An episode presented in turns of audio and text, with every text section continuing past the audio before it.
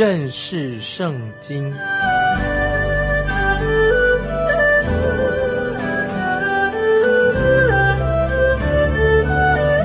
认识上帝的话，把上帝的话带到全世界。本节目是由认识圣经机构和环球广播电台联合制作，欢迎收听。亲爱的听众朋友，你好，欢迎收听认识圣经，我是麦基牧师。我们来看约翰福音第一章三十七到三十九节，两个门徒听见他的话，就跟从了耶稣。耶稣转过身来，看见他们跟着，就问他们说：“你们要什么？”他们说：“拉比在哪里住？”拉比翻出来就是夫子。耶稣说：“你们来看。”他们就去看他在哪里住。这一天便与他同住。那时约有深正了。今天主耶稣也要对听众朋友、对你发出相同的邀请。你们来看，你们要尝尝主恩的滋味，便知道他是美善。这是诗篇三十四篇第八节，要我们来尝尝主恩的滋味，就知道主耶稣是何等的美善。请听众朋友再注意，约翰很明确的。把地方和时间搭配在一起，说到这个时候已经是晚上了。有两个门徒当中的一个叫做安德烈，以前他是施洗约翰的门徒，他立刻去找他的兄弟西门。现在我们来看约翰福音第一章四十节到四十二节，听见约翰的话，跟从耶稣的那两个人，一个是西门彼得的兄弟安德烈。他先找着自己的哥哥西门，对他说：“我们遇见弥撒亚的，弥撒亚翻出来就是基督。”于是领他去见耶稣。耶稣看着他说：“你是约翰的儿子西门，你要称为基法。基法翻出来就是彼得。西门这个人，他原来像水一样的柔弱。我们的主耶稣现在就告诉他。”他将要成为像石头一样坚强的人。我相信彼得这个人以前常常被人家嘲笑，因为没有人会相信他后来会成为像磐石一样的坚强的人。这个我们就在《使徒行传》第二章，后来《使徒行传》第二章四十节到四十一节，西门彼得在五旬节那一天他就站起来，他第一次讲道就有三千人归向主耶稣。所以神改变了一个人，非常的奇妙。听众朋友，他也可以改变你，也可以改变我，让我们的信仰就像磐石一样的坚强站起来。接着我们来看四十三到四十四节。又次日，耶稣想要往加利利去，遇见菲利，就对他说：“来跟从我吧。”这菲利是伯赛大人，和安德烈、彼得同城。这里我们又看到。地理的位置说到某个地方，博塞大是在加利利海的上面，彼得和安德烈是那里的渔夫。现在我们来看四十五、四十六节，菲利找着拿蛋叶，对他说：“摩西在律法上所写的和众先知所记的那一位，我们遇见了，就是约瑟的儿子拿撒勒人耶稣。”拿单叶对他说：“拿撒勒还能出什么好的吗？”菲利说：“你来看，拿丹叶，他是一个自以为聪明的人，他在这里好像讲了一句俏皮话。拿撒勒还能出什么好的吗？他以为自己的话很好笑，但菲利却没有笑，他只是说：‘你来看，你来看。’这句话很重要，听众朋友，你来看。我们来看接下去四十七节，耶稣看见拿丹叶来，就指着他说：‘看呐！’这是个真以色列人，他心里没有诡诈的。是的，他是以色列人，在他身上没有像老雅各的那样诡诈的个性。旧约那个老雅各他很诡诈，虽然这个人喜欢耍嘴皮子，但他却没有诡诈跟欺骗的个性。接着我们看四十八、四十九节，拿但业对耶稣说：“你从哪里知道我呢？”耶稣回答说：“菲利还没有招呼你，你在无花果树底下，我就看见你了。”拿但业说：“拉比，你是神的儿子，你是以色列的王。”主耶稣的门徒当中有两个多疑的人，常常有疑问。第一个就是今天我们所谈到的拿但业，另外一个就是多马。两个人都是多疑的人。拿但业生性多疑。很会怀疑，他怀疑拿撒勒还能出什么好的东西呢？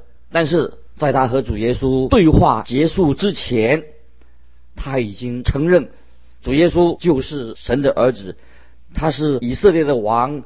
当拿单业承认主耶稣是神的儿子和他是以色列的君王的时候，表示拿撒勒真的出了一个非常非常重要的人物，就是主耶稣。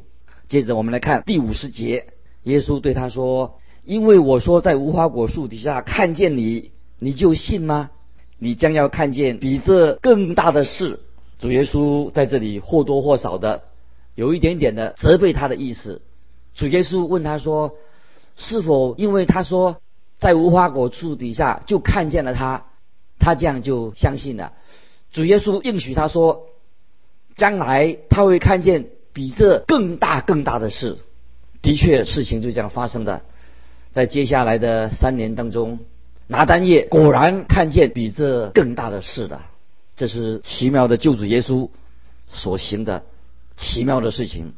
接着我们看第五十一节，五十一节又说：“我实实在在的告诉你们，你们将要看见天开了，神的使者上去下来，在人子身上。”我们主耶稣曾经说过：“看呐。”这是个真以色列人，他心里是没有诡诈的。现在我们看到主耶稣提到圣经中以色列以前的族长雅各，他在年轻的时候，他曾经就是离开了他的家所发生的一件事情。在那个时候，他的哥哥以扫就要追杀雅各他的弟弟。他离家以后的第一个晚上，他是在伯特利那个地方度过的。那天晚上，神就向他显现，从天上降下了一个梯子，天使在梯子上上去下来。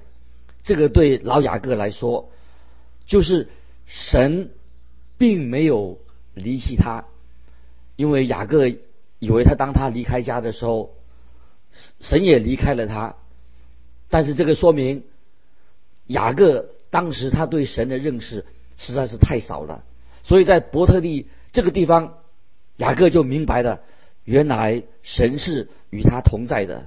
在这里，主耶稣说，就说明了这个梯子就是预表耶稣自己。现在你就能够明白，神的天使上去下来在人子身上，就是主耶稣。他看见这个梯子代表预表主耶稣，他在梯子里面上去下来。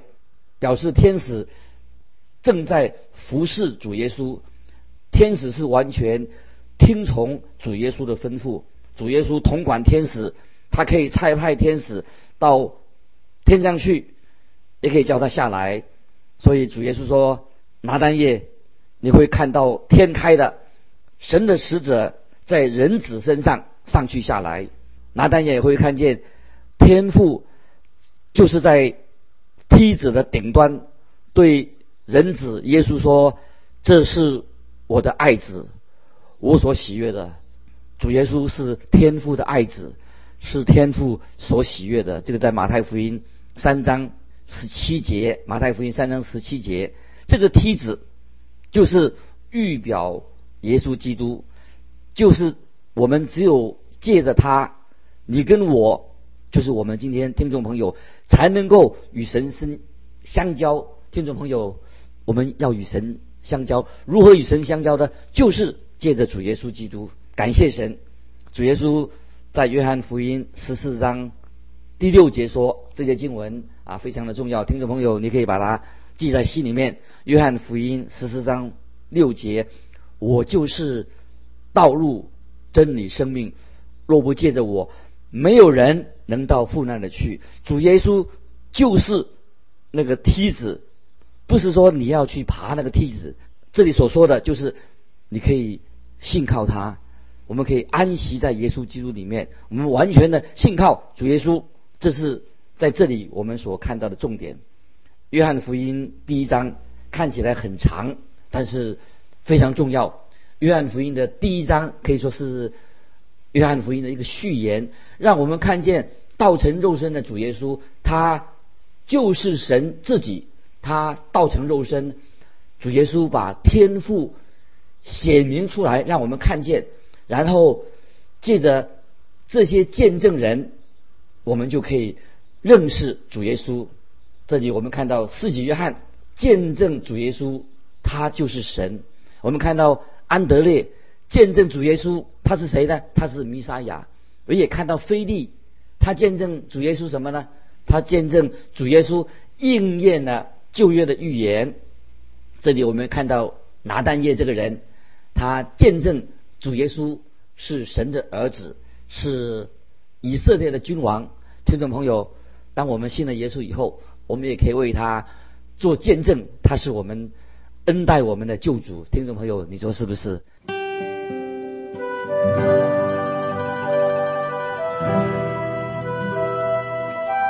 接下来我们来到约翰福音第二章。现在我们到看约翰福音第二章，这里最重要的就是说到主耶稣被邀请参加一个婚宴，一个婚宴。耶稣参加婚宴，在那里，耶稣他行了第一个神迹，第一个神迹在第十一节，在十一节约翰福音二章十一节说，这是耶稣所行的头一件神迹。最大的神迹就是这位起初与神同在，他就是神，耶稣就是神，他来自永恒，很早很早在永恒里面，他道成的肉身，他在加利利的拉萨勒这个地方一个小城里面度过了他三四年的岁月，然后主耶稣在这个时候他就。越过一个山岭，来参加在加拿这个地方的一个宴席。这里再一次，我们看到约翰在这里又提到了时间跟地点。这里提到说第三日，第三日讲到我们主耶稣开始他来侍奉了。现在我们来看约翰福音第二章，约翰福音二章第一、第二节，第三日在加利利的加拿。有娶亲的宴席，耶稣的母亲在那里，耶稣和他的门徒也被请去复习。许多圣经的老师认为，主耶稣的母亲在那里，是因为玛利亚就是主耶稣的母亲和办喜事的家人很熟悉，所以主耶稣和他的门徒也被邀请去了这里。所指到的指出的第三日啊，第三日这个日子，一般认为那个时间在什么时候呢？可能就是在主后第二十七年，主后二十七年二月或者三月初这个时间，他们呃说的这时间就是这个时候。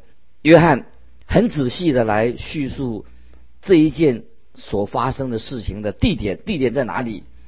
这个地点啊，我们看到。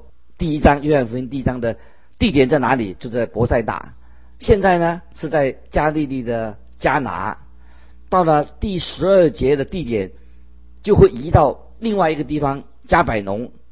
那么第十三节又会提到一个地方，就是耶路撒冷。所以我们看见约翰使徒约翰他写约翰福音的时候，把地点时间叙述的啊非常的清楚啊，从加拿。啊，会移到加百农，加百农到移到耶路撒冷，所以使徒约翰是按照时间的顺序跟地理位置来写这个约翰福音，所以有时间有地点，所以我们可以相信圣经就是神的话。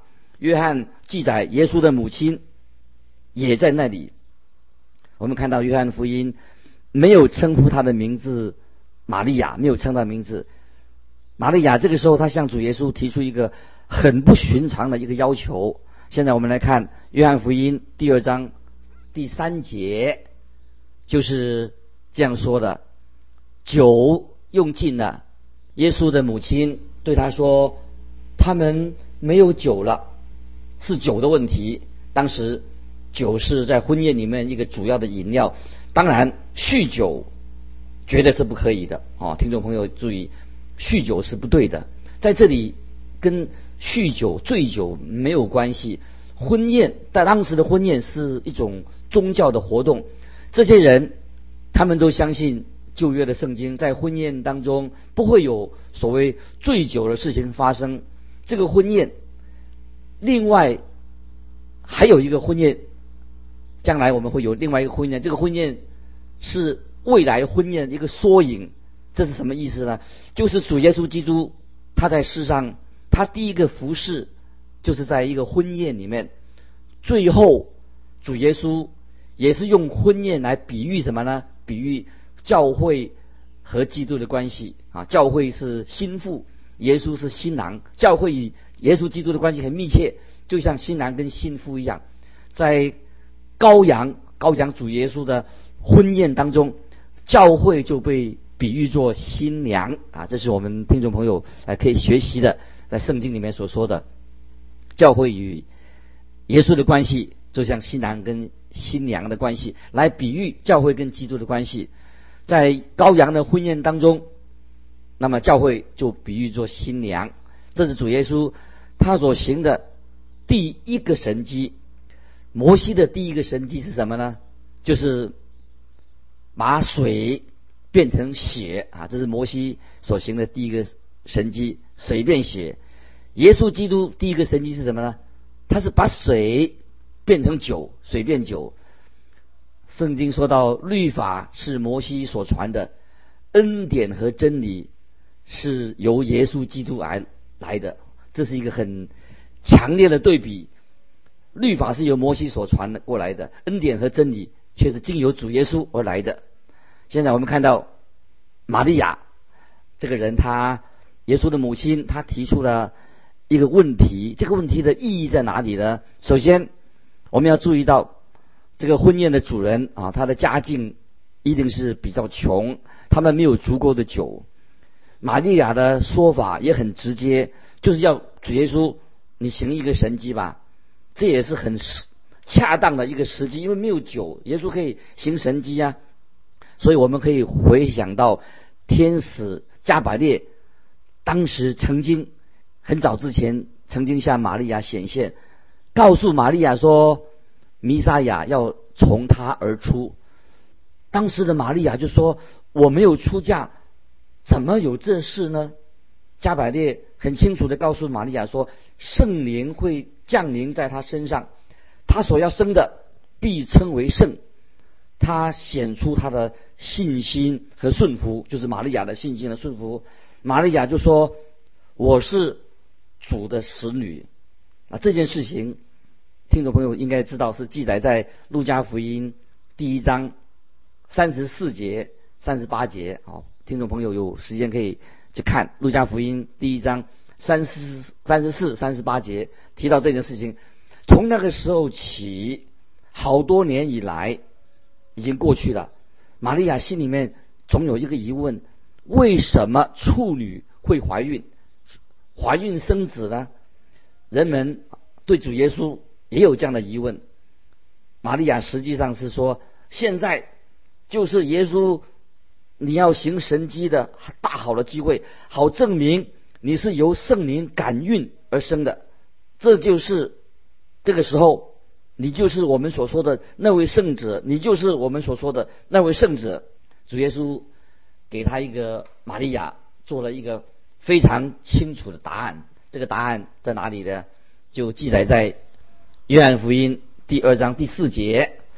耶稣说：“母亲，我与你有什么相干？我的时候还没有到。”主耶稣的意思说：“现在还不是时候，我会解除你心中的困惑，但是不是在现在。”我们看到，当主耶稣他被挂在十字架上，钉在十字架上的时候。主耶稣的母亲就是站在十字架的下面，他往下看。主耶稣对玛利亚说：“母亲，看你的儿子。这个记载在十九章，约翰福音十九章二十六节。那个时候，主耶稣他的时候就到了。三天以后，主耶稣又从死里复活了。当他复活升天以后，门徒聚集在楼上，玛利亚也在场。玛利亚那个时候就可以对所有的人说：“我告诉过你们，他就是神的儿子。”保罗使徒保罗在罗马书一章四节这样说：“罗马书一章四节，按圣善的灵说，因他从死里复活，以大能显明是神的儿子。”这是罗马书一章四节，按圣善的灵说，因从死里复活，以大能显明他是神的儿子。玛利亚要求他的儿子行神迹。好证明他是由圣灵感孕而生的那位圣子。主耶稣告诉他说，他要做的事情不仅仅是这个，他要还玛利亚的清白。但时候，这个时候，这时时候还没有到。当时候到的时候，当主耶稣从死里复活，就证明他是谁。请听众朋友不要忘记，主耶稣复活，从死里复活，证明了耶稣基督乃是从圣灵感孕而生的。我们往往会在圣诞节里面把童贞玛利亚怀孕的事情看作是一个单独的事件，然而这是跟耶稣基督复活很有关系的，因为耶稣他就是神的儿子。接着我们来看约翰福音第二章第五节，他母亲对佣人说：“他告诉你们什么，你们就做什么。”这个建议非常好，我很想在母亲节的主日，借着一个主日来讲。这个段经文做一个主题，这个主题就是什么呢？他告诉你们什么，你们就做什么。我觉得这个题目啊，实在是可以很好啊。这个题目可以当做一个母亲的建议啊，这实在是一个呃很好的一个主意。接着我们来看第六、第七节，照犹太人洁净的规矩，有六口石缸摆在那里，每口可以盛两三桶水。耶稣。对佣人说：“把缸倒满了，他们就倒满了，直到缸口。”我们的注意力现在转移到这六口石缸，他们是在婚礼的时候装干净的水用的，因为这个家庭是很比较穷困，这个石缸可能又破又旧，所以他们就放在后面去的，就希望参加婚宴的客人呐不会注意到这个又破又旧的石缸。我认为当时主耶稣就要求他们。把这个石缸拿出去的时候，可能会让家人觉得很不好意思。这个缸又破又旧，但是主耶稣说，就告诉他们说，他们要做什么。耶稣告诉他们，于是他们就把水倒满了石缸，直到缸口。我们来看第八到第十节，耶稣又说，现在可以舀出来送给管宴席的，他们就送了去。管宴席的尝了那水变的酒，并不知道是哪里来的，只有舀水的佣人知道。管宴席的便叫新郎来，对他说：“人都是先摆上好酒，等客喝足了，才摆上次的。你倒把好酒、巧酒留到如今。”这里啊出现了一个神机，佣人把空的水缸。都装满了水，再把水舀出来的时候，神迹就发生了。当他们把水拿出去端给客人喝的时候，水已经变成了酒。我们应该从这里学到一个属灵的功课，听众朋友学到一个属灵的功课很重要。主耶稣要使用我们，我们就像一个破旧的水缸一样，我们又老又破，好像没有没用的水缸，一点也不吸引人。应该是把它藏起来放在后面。但是主耶稣他要使用我们。他要用水充满我们，水是什么呢？水就是预表代表神的话。他用水，也就是说神的话要充满了的我们之后，要我们把水舀出来。当我们舀出来的时候，真不知道要怎么来解释。很奇妙，当水离开了水缸以后，舀给那些人喝的时候，水就变成了酒。这是一个奇妙的神机，就是经过圣灵奇妙的工作，水就会变成喜乐的酒。以弗所书第五章十八节说：“不要醉酒，酒能使人放荡，乃要被圣灵充满。圣灵把水变成酒，所以我们每一个基督徒的生命里面，上帝也在我们心里面要行神迹。虽然我自己也讲不清楚，但我常看见水变酒的神迹在我们的生命里面。我实在不太明白圣灵这种奇妙的工作，怎么不单单是在老老旧的水缸里面，就是我们基督徒的生命也可以，原来是一点点的水，当把水舀出来以后，就变成喜乐的酒，可以领人归主。亲爱的听众朋友，这是一篇很好伟大的信息，也是给你跟我的。主耶稣要借着神的话充满我们，我们就能够把神的福音传出去。你说是不是？感谢主耶稣带领我们，让我们的生命改变。我们就分享到这里，欢迎来信寄到环球电台认识圣经麦基牧师收。愿神祝福你，我们下次再见。